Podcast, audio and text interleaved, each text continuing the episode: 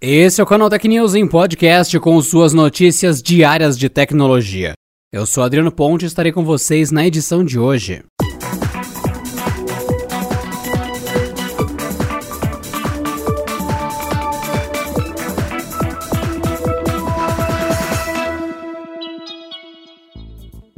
Depois de usar seus próprios processadores em celulares, tablets e até computadores, a Apple já prepara o próximo passo para se tornar cada vez mais autossuficiente.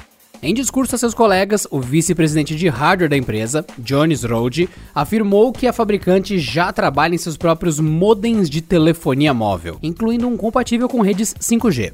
A notícia não é exatamente uma surpresa, afinal a Apple adquiriu a divisão de modems da Intel em 2019. A fabricante de chips era fornecedora dos modems usados nos iPhones recentes, mas desistiu do segmento em abril de 2019. A linha iPhone 12 conta com um modem de última geração da Qualcomm, mas, segundo Zrode, trata-se apenas de uma solução temporária. Ainda de acordo com o executivo, a companhia deu início ao desenvolvimento do seu primeiro modem interno para celulares, o que permitirá outra transição estratégica importante. Mesmo assim, a empresa não informou uma previsão de quando terá o componente pronto para uso em seus dispositivos. A afirmação causou uma queda nas ações da Qualcomm, apesar do mercado estar ciente da estratégia da Apple.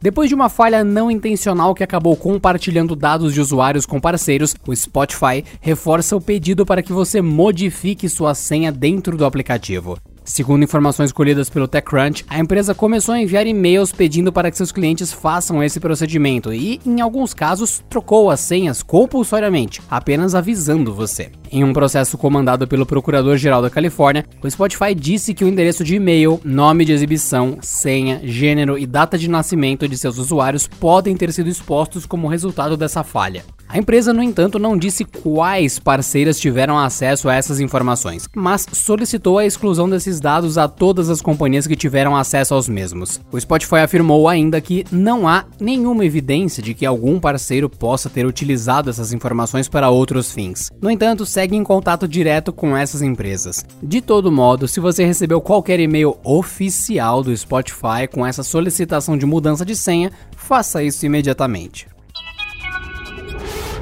O Gmail ganhou um recurso que promete dar mais agilidade ao trabalho. Agora é possível editar arquivos do Office anexados diretamente no e-mail, tal qual já ocorre com itens do Docs e do Planilhas. Como o Google Workspace já oferecia suporte aos arquivos da plataforma da Microsoft, o caminho natural era incorporar essa ferramenta dentro do Gmail para o público geral. Com essa atualização, o Google Drive será capaz de abrir os arquivos do Office sem a necessidade de baixá-los. Na prática, caso você receba um e-mail com anexo e precise respondê-lo com o arquivo editado, não há mais a necessidade de fazer o download, editar em seu PC e depois reanexá-lo. Tudo pode ser feito e atualizado diretamente no Gmail. Além disso, o Google vai otimizar o funcionamento dos arquivos do Office para que eles abram com mais velocidade dentro do Drive. Para isso, a empresa criou um novo complemento do Macro Converter, que está conectado ao Google Workspace para ajudar principalmente nas atividades do Excel. A atualização no Gmail está acontecendo de maneira gradual e em breve todos os usuários poderão usar o novo recurso.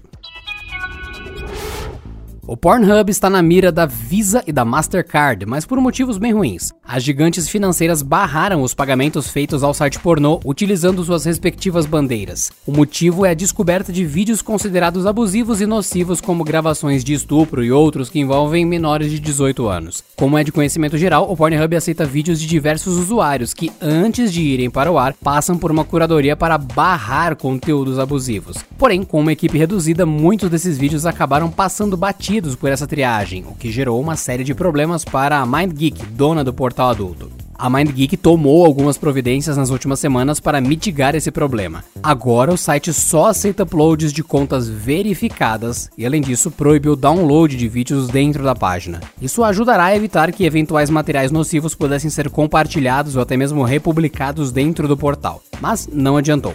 Segundo The New York Times, tanto Mastercard quanto Visa mantiveram suas posições e continuam proibindo pagamentos ao site por meio de seus sistemas. A MindGeek, por sua vez, diz estar investigando o caso e derrubando mais vídeos abusivos.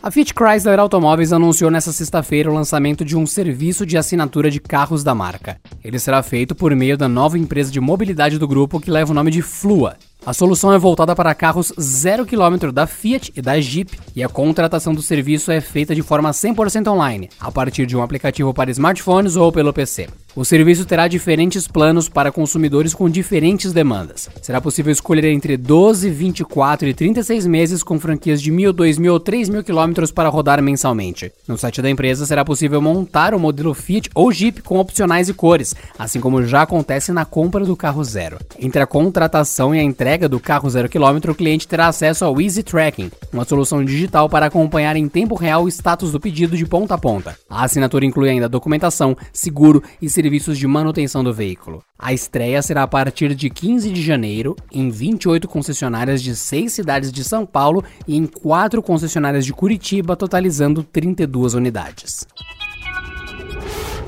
E por hoje é só, pessoal. Nos vemos na próxima edição do Canal Tech News em podcast. Até lá!